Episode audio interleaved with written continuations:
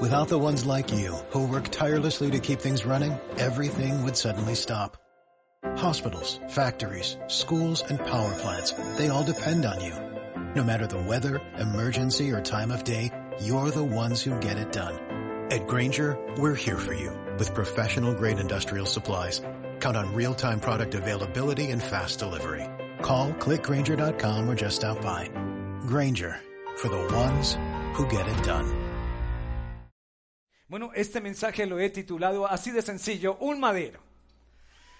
Y quiero que vean esto, un madero como este es eh, muy importante en nuestra vida. Allí fue colocado Jesús. Y como en la oración que hacíamos ahora, ¿Sabe? Jesús fue colocado sobre ese madero y todo el que mire ese madero y mire a Jesús allí y siga a Jesús y lo reciba en su corazón, ¿sabe? Será salvo y tendrá vida eterna, vida y vida en abundancia. Ahora, quiero que aquí quede el, este, el, el, el título del mensaje, porque quiero que lo conectes al final del mensaje.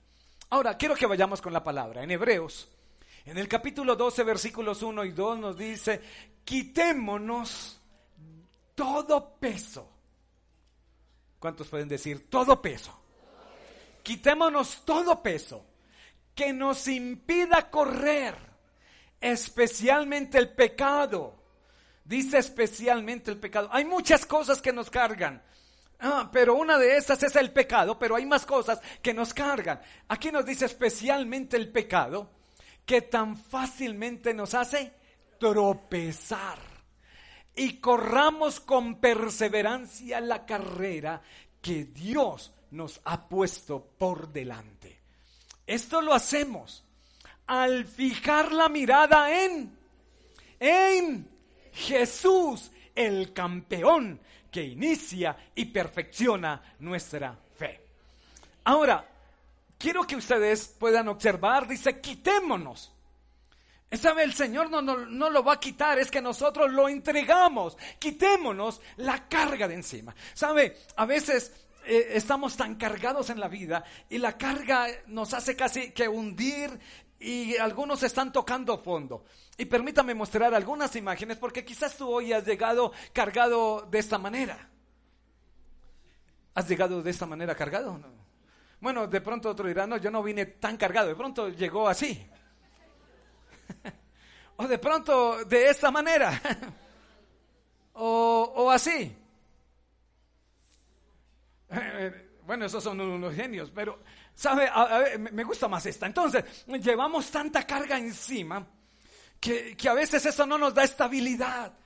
Esto nos está es hundiendo cada día más y más. ¿Sabe? Cuando una persona va a una excursión, lo primero que le dicen es, por favor, lleva lo necesario. No coloques dentro de la mochila tantas cosas, lleva lo que lo necesario, lo que tú más necesitas. Pero a veces somos necios y colocamos, colocamos, colocamos, colocamos cosas dentro de la mochila y cuando empezamos a subir una cúspide, empezamos a caminar, ¿sabe? Nos damos cuenta del grave error que hemos cometido al llevar una bolsa, una mochila tan pesada. Pero y si tú vas con niños que necesitan ayuda, sabe, a veces tú no puedes ni estirar la mano porque no puedes darle ayuda a nadie porque tú estás muy cargado. El problema hoy día de muchas personas es que no le pueden dar la mano a la familia, no pueden ayudar a los hijos, no pueden ayudar a unos padres porque están tan cargados. Ahora, tú, tú estás preguntando, ¿de qué estamos cargados? Porque en el diario vivir vamos colocando cargas en nuestra vida, colocamos cargas. ¿Y qué cargas estamos estamos colocando. Mira, cuando se coloca en el, el peso encima del resentimiento, de la amargura, quizás un abandono de un esposo, el abandono de un padre. Esas son cargas que vamos llevando. O, quizás las cargas de las deudas, la carga de la miseria o la carga que vamos llevando con una adicción, drogas o alcohol todas esas cargas, situaciones del pasado que vivimos y que hemos llevado eso a cuesta y que, no, y que, hemos, y que estamos cargando hoy en la mochila y la mochila está demasiado pesada. Ahora, yo estaba leyendo acerca una historia de cuatro hombres que estaban llevando una carga. El primero de ellos, ¿sabe? Llevaba un saco, un bulto al hombro Y cuando Dios lo vio, Dios le dijo, ¿quieres que te ayude? El hombre ignoró la voz, ignoró a Dios y siguió su camino con la carga. El segundo hombre que llevaba carga, cuando Dios lo ve, Dios también le dice, oye, ¿quieres que te ayude? Y el hombre le dijo, sabes, yo puedo solo, no necesito ayuda de nadie. El tercer hombre, eh, Dios le hace la misma pregunta, ¿quieres que te ayude con tu carga? Y el hombre dijo, sí, claro, por supuesto. Así que le coloca la carga al Señor. Pero un poco más adelante, vuelve y le quita la carga y la lleva. Más adelante, vuelve y se la pasa. Más adelante, vuelve y la toma. Y así se la pasa. El cuarto hombre, llevando esa carga tan pesada, nuevamente el Señor le dice a este hombre, ¿quieres que te ayude? El hombre le dice, por supuesto, y le entrega la carga. Y él, y él va con él, va tan feliz porque eh, el que va llevando la carga es, es el Señor. Y mientras va, van hablando hasta que llegan al lugar. Sabe, tú te puedes identificar con uno de estos cuatro hombres. Sabe, hoy el mundo está ignorando la voz de Dios están tan cargados, pero sabe, ignoran la voz de Dios, están ignorando la palabra. Dios les está diciendo, yo te ayudo, quiere que te ayude a llevar la carga y no, no, lo ignoran. O quizás tú eres como el segundo hombre ese segundo hombre que dice, no, no, no, no, yo no necesito ayuda de nadie. ¿Sabe? Hoy hay mucha gente ¿Sabe? En medio de la soberbia, del orgullo, eh, yo no necesito ayuda ni siquiera de Dios, yo no necesito ayuda de nadie. O quizás te identificas con el tercer hombre, en el cual esto le pasa a muchos que viven la vida cristiana. Ellos vienen y traen la carga al Señor el domingo. Pero apenas se van a ir de la iglesia, vuelven y toman la carga y la van llevando. La sueltan y vuelven y la toman. La suelta y la toma. Pero sabe, el Señor quiere que hoy le entreguemos esa carga y se la entreguemos para siempre.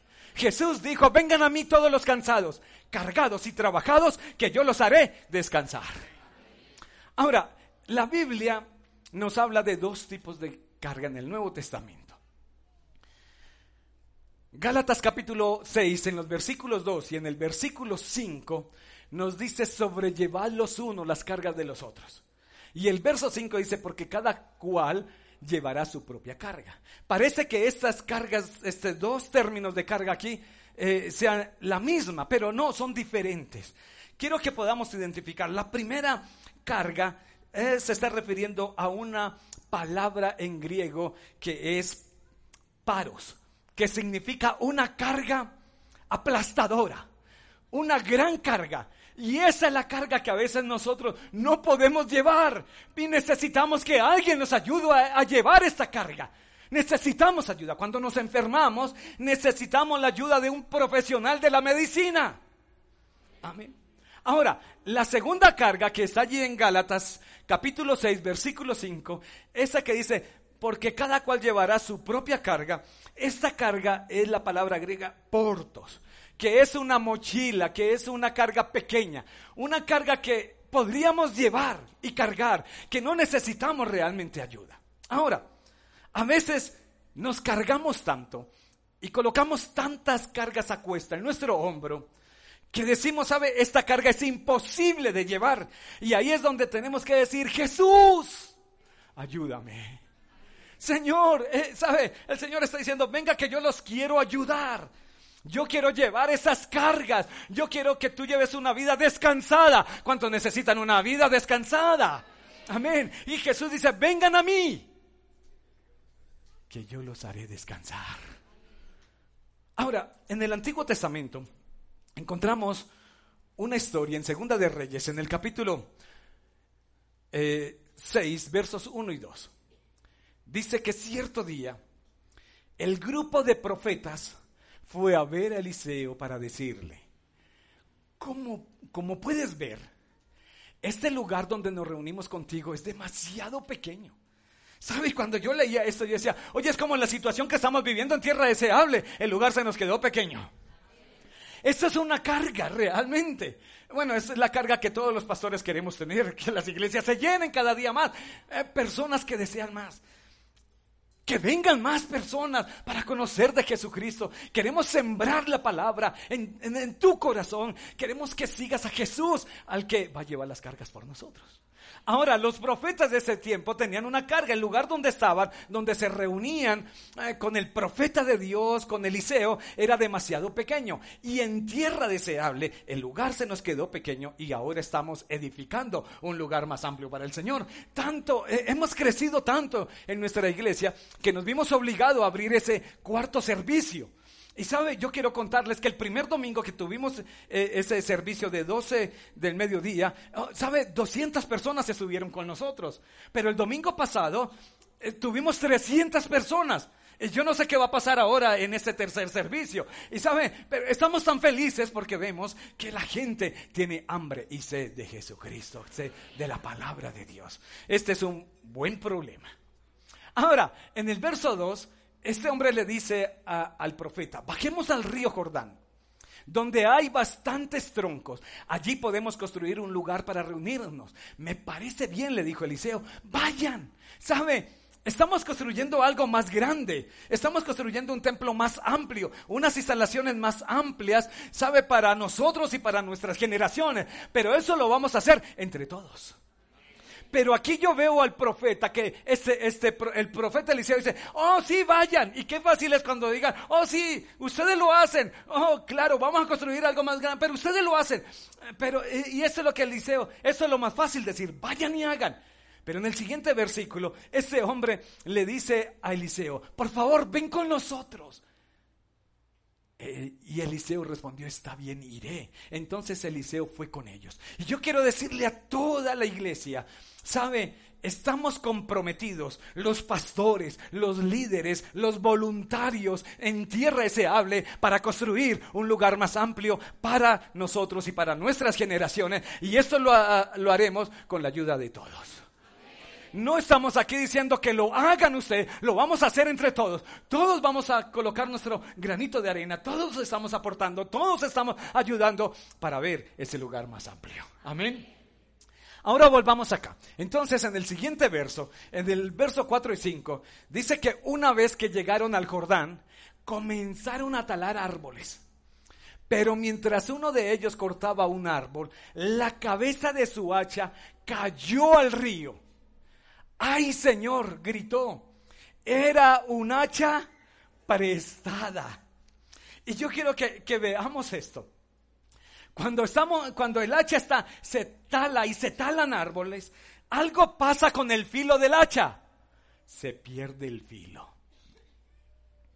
Y cuando ese filo se pierde de tanto golpear la madera, ¿sabe? Un momento que eh, el hacha, la cabeza, se empieza a soltar. Y, y sabe, dice que el hacha se soltó de allí y cayó al río. Y va cayendo lenta, lenta, lentamente hasta llegar al fondo. Porque el hacha que es de hierro tiene peso. Y ese peso hace que se hunda. Entonces, yo quiero que coloquemos esto en la vida espiritual. Hay veces que perdemos el filo. Y la pregunta es, ¿cuándo perdemos el filo? ¿Sabe? Se pierde el, el filo ¿Sabe? Cuando perdemos ese tiempo, cuando aflojamos en una vida espiritual, ¿sabe? Eh, la cabeza del hacha se empieza a aflojar a medida que el filo se pierde, cuando dejamos la oración, cuando dejamos de buscar la presencia del Señor, cuando dejamos de buscar la palabra del Señor, cuando dejamos de lado al Señor, ¿sabe? El filo se empieza a perder poco a poco.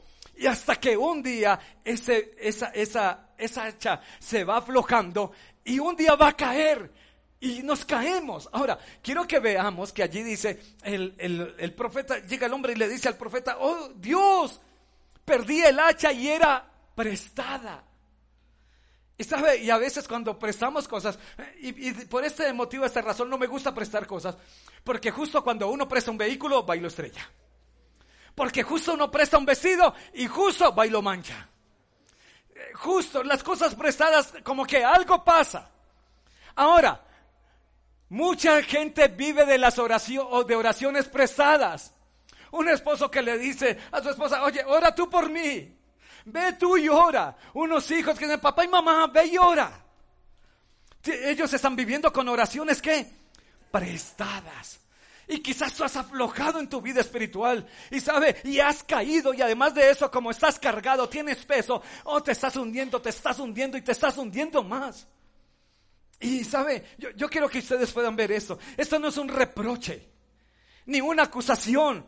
Pero simplemente lo que quiero es que podamos reflexionar para mejorar. Porque, ¿sabe? No podemos seguir viviendo de oraciones prestadas. ¿Cuándo, ¿cuándo te vas a levantar por ti mismo? ¿Cuándo vas a ser el que eh, llegó lunes 8 de la noche y es el primero que dice, mija, uh, reúne los niños, vamos a orar? ¿Cuándo es que vas a tomar esta decisión de decir, oye, ven, vamos a hacerlo? ¿Por qué siempre vamos a estar esperando que sean otros? ¿Por qué no tomas la decisión? ¿Por qué no, por qué no hoy mismo te levantas por ti mismo? Y dice, no, ya no más oraciones prestadas. vamos a orar y vamos a levantar nuestra casa. Amén. Volvamos entonces aquí a esta historia.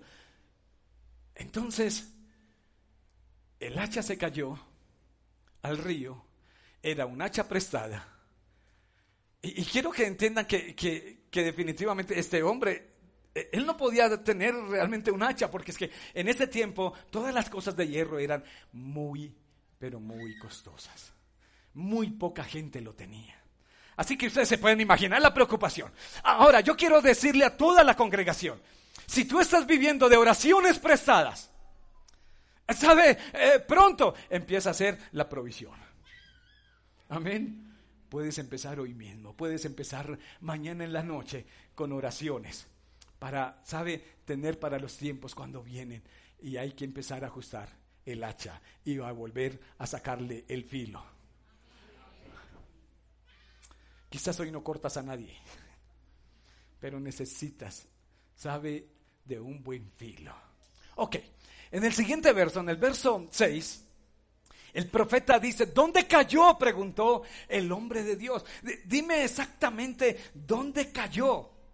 ¿Sabe? Dios quiere que conozcamos en dónde es que caímos. Dios quiere que, que, sepamos eh, qué es lo que nos hace tropezar. Dios quiere que, que entendamos cuál es el motivo de nuestra perdición. Dios quiere que sepamos qué es aquello que te está haciendo hundir? ¿Qué es aquello que te está llevando hoy al fondo? Dime exactamente qué es. Hoy tenemos que reflexionar y reconocer qué es aquello que me está haciendo hundir en medio de, las aguas. ¿Qué es eso que, que me hace cada día ir más y más abajo? ¿Sabe? Nuestra realidad nunca cambiará. Si nosotros no somos realmente sinceros, si nosotros no reconocemos, si nosotros no decimos, Señor, es esto lo que me hace a mí caer, este es el motivo que me está haciendo hundir, se llama pornografía, ¿sabe? Se llama odio, se llama resentimiento, esto es lo que me está haciendo hundir, Señor, ¿sabe? La inmoralidad sexual, esto es lo que me hace. Oh, un hombre que dice, ¿sabe? Yo reconozco que se me van los ojos, este es el motivo. Tu realidad no va a cambiar si tú no reconoces qué es lo el motivo de tu perdición, qué es lo que te está haciendo caer. Entonces pregunta, dígame dónde fue que cayó, que tú puedes decir es esto. Eh, generalmente las personas nunca quieren reconocer sus errores, no quieren reconocer cuál es la falla, de qué se trata. ¿Qué es lo que está haciendo que cada vez puedas tropezar, que puedas seguir cayendo? ¿Cuál es esa carga? Se llama drogas, se llama alcohol. ¿Qué es lo que te hace caer? Y es la invitación y lo que está diciendo aquí las escrituras es, dime exactamente dónde cayó. Dime exactamente cuál es tu problema. ¿Qué es lo que te hace deslizar? Cuéntame. Ahora, yo quiero que, que veamos esto. A veces lo que tratamos es de ocultarnos. Pero yo quiero que sepas, Dios lo sabe, pero lo que Dios quiere es que nosotros lo reconozcamos para que nuestra realidad cambie. que podamos decir, Señor, mire, mi problema se llama mentira, se llama engaño. ¿Sabe? En las relaciones de noviazgo, ¿cómo se le llama al joven? Novio. El que no vio. La jovencita no vio. Porque el jovencito está tratando de tapar todo. Pero tranquila, pronto con el matrimonio le abrirá los ojos. El matrimonio abre ojos. Porque en el noviazgo tratamos de ocultar. Se trata de tapar. Y a veces las mujeres llegan y, ay, pero él me mostró un estilo de vida diferente. Él se mostró diferente. Pastor, pero él era diferente. Ella era diferente. Porque se trata de ocultar. Pero ¿sabe qué es lo que el Señor dice aquí? Tú quieres que cambie tu realidad. Oh, no ocultes nada. Reconoce quién eres y me digas exactamente dónde está el motivo por el cual estás cayendo. Lo oculten más. Ahora, el siguiente versículo, en el 6, ahí mismo siguiendo con el 6, dice, cuando le mostró el lugar, ¿sabe? Cuando tú le muestras el lugar, cuando tú le reconoces al Señor y le dices exactamente cuál es el motivo que te lleva a deslizarte, qué es aquello que te hace tropezar, ¿Cuál es la carga que estás llevando? Cuando tú le muestres el lugar, algo va a suceder. ¿Cuántos saben que algo va a pasar, algo va a suceder? Así que cuando el hombre le dice, le muestra el lugar a Eliseo, le dice, es aquí. Eliseo cortó un palo y lo tiró al agua en ese mismo sitio, en ese mismo sitio. Entonces la cabeza del hacha salió flotando. Flotó, a flote, salió a flote. Yo veo que muchos aquí van a salir a flote sabe, contra toda lógica y contra todas las leyes de la física, un pedazo de palo hizo flotar el hierro. ¿Sabe? Yo dije, Señor, ¿qué, qué es esto? Esto es extraño. Yo, yo estaba leyendo esta, esta escritura. Y yo me hice esta pregunta, Señor, ¿cómo así que un pedazo de palo hizo flotar? E, eso es ilógico. Pero eso una vez más nos demuestra que para Dios no hay nada imposible. No importa lo que llevas en la mochila. No importa cuál es tu carga. No importa lo pesado de tu problema. Un pedazo de madero va a hacer que tú hoy flotes. ¿Qué es ese pedazo de palo? Ese pedazo de madero. Ese pedazo de madero nos ilustra la cruz de Cristo. Cristo murió por ti, por mí. Él descendió de los cielos, se hizo hombre como nosotros y fue a esa cruz, a ese madero. Él descendió y se sumergió, ¿sabe? En las aguas de la muerte por ti, por mí. Y el apóstol Pablo, eh, Pedro, estuvo tan cerca de Jesús. Él entendía esto y lo dejó registrado en su primera carta. Primera de Pedro 2.24. Él mismo, Jesucristo, llevó nuestros pecados en su cuerpo sobre el madero. Para que nosotros, estando muertos a los pecados, vivamos una vida de justicia. Estábamos muertos, estábamos en lo profundo, estábamos allí en el fondo, pero Jesús eh, con su muerte nos ha hecho flotar. Ahora, el profeta termina diciéndole esto al hombre. Verso 7. Agárrala. Le dijo Eliseo. Y el hombre extendió la mano y la tomó. Quiero decirte hoy, tierra deseable, agarra la cruz y toma de la mano a Jesucristo. Porque el único que te va a hacer flotar se llama Jesucristo.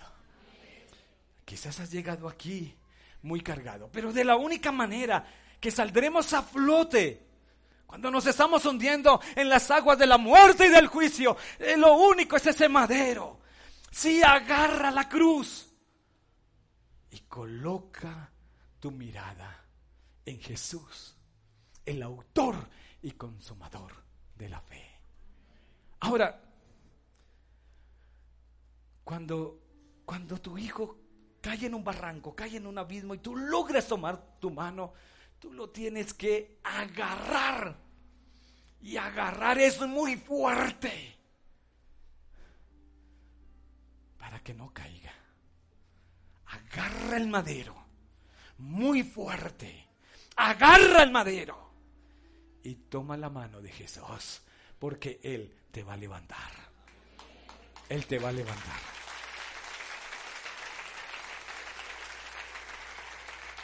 Así que el hacha flotó. Tómala. Así que la toma, toma el hacha y la coloca nuevamente en el mango. Quiero decirte, cuando flotes, el Señor te volverá a colocar en el mango. Y esto quiere decir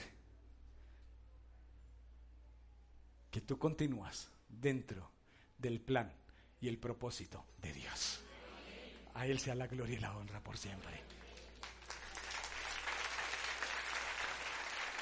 Por el hecho que hayas caído, el Señor no te desecha.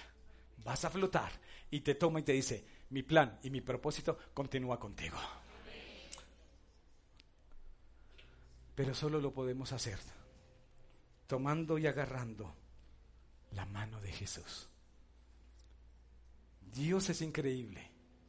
A través del profeta Eliseo dio respuesta a este hombre que estaba tan preocupada por el hacha prestada.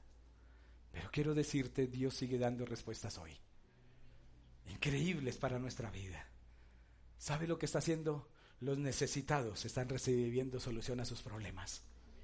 ¿Sabe la gente, las personas sin, sin honor reciben un lugar de preferencia?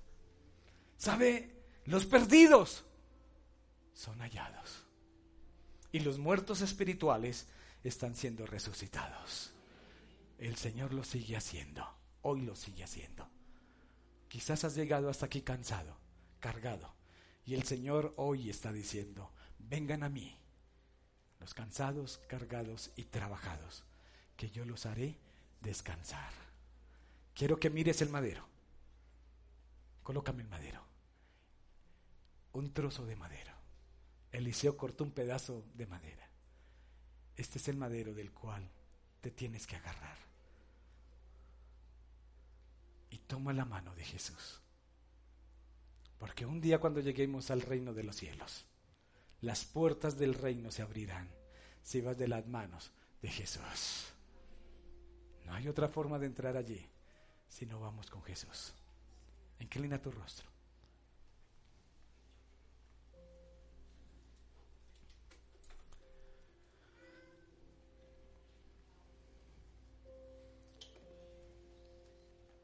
Muchas cosas nos cargan, no solamente el pecado. Hay más cosas que nos cargan. Quizás hoy estás tan endeudado y estás cargado. Quizás te abandonó un padre, te cargó toda la vida. Un hombre una mujer que te abandonó, te cargó. Aún no has podido quitar esa carga. La violencia intrafamiliar, aún te carga. La falta de perdón cada vez que ves a esa persona, te cargas. No puedes soportar ver a esa persona. Estás cargado. ¿Qué te está cargando hoy? Ahora, Jesús está diciendo hoy, ¿te puedo ayudar? ¿Te puedo ayudar con la carga? Quiero que sepas, todos un día llegamos al Señor cargados, todos. El Señor, la pregunta que hoy te hace es, ¿te ayudo a llevar la carga? Entonces, puedes ignorarlo. Puedes ignorar su palabra. O puedes como el segundo hombre que dijo, yo no necesito ayuda, yo lo puedo solo. O puedes hacer como el tercer hombre, la llevas por un momento, la sueltas, la tomas, la sueltas, la tomas. Es tu decisión. Pero queremos que tú seas como ese cuarto hombre. Entrega la carga. Ten una relación con el Señor. Descansa en Él. ¿Qué, te está cargando? ¿La economía? ¿Qué te está cargando? Sé que es muy difícil. Hay cargas que podemos llevar. Hay cargas que nos aplastan y, a veces tenemos tanta carga. Tanta, pero tanta carga. Que sencillamente para nosotros es imposible llevarla. Ahora, ahí donde estás, dile al Señor, descanso en ti. Y si tú has llegado cansado, cargado, entrégale al Señor. Pero ahora, si quieres que tu realidad cambie, por favor, por favor, dile al Señor realmente, ¿dónde cayó? ¿Qué es lo que te hace deslizar? ¿Qué es lo que te hace tropezar? Dile, Señor, es la pornografía, es, es la envidia, es el egoísmo. Me gusta juzgar a los demás la murmuración. ¿Qué, es lo que te hace deslizar hoy? ¿Dónde es exactamente? El Señor quiere que tú entregues la carga, pero sabe, hoy tienes que reconocer cuál es la carga.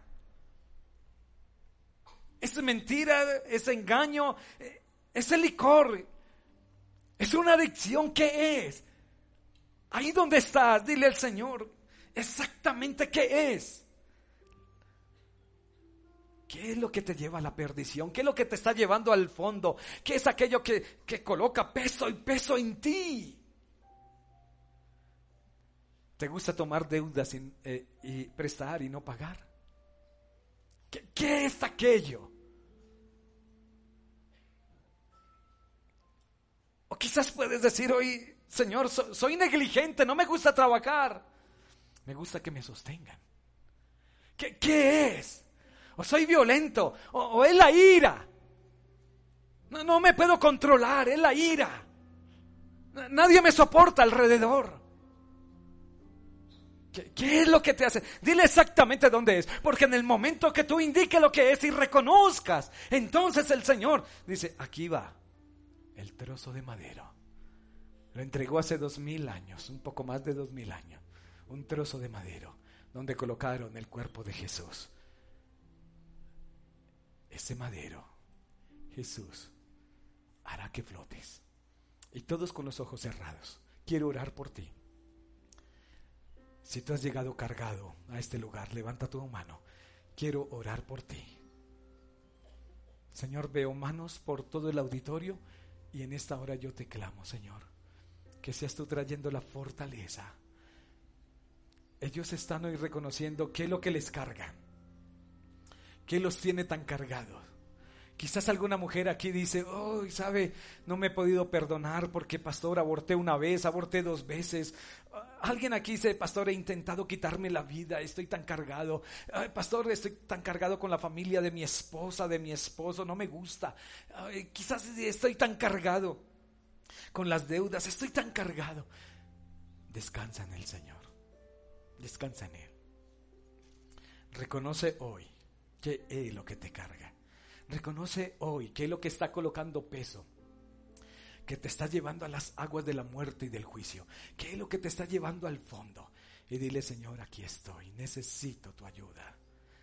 Dile al Señor, Padre, yo bendigo esta tierra deseable y te doy gracias por cada mano que se ha levantado hoy en sinceridad para contigo, Señor, para decirte, esto es lo que me hace deslizar. Son mis pensamientos, Señor. Son mis ojos. A, veces veo más de lo que debo ver, Señor.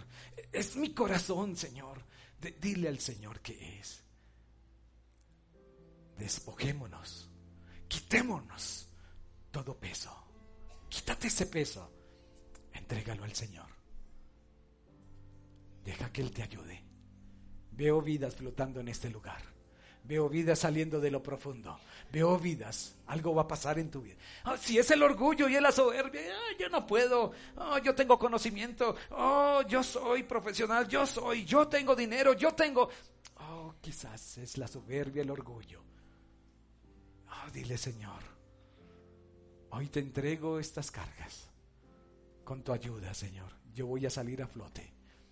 Y Señor, gracias porque tú me volverás a colocar en el mango.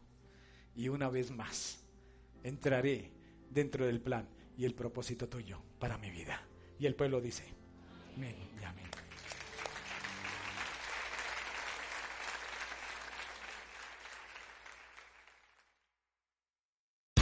Here's a little known fact. Almost half of all waste generated in Montgomery County comes from businesses, organizations, and government facilities.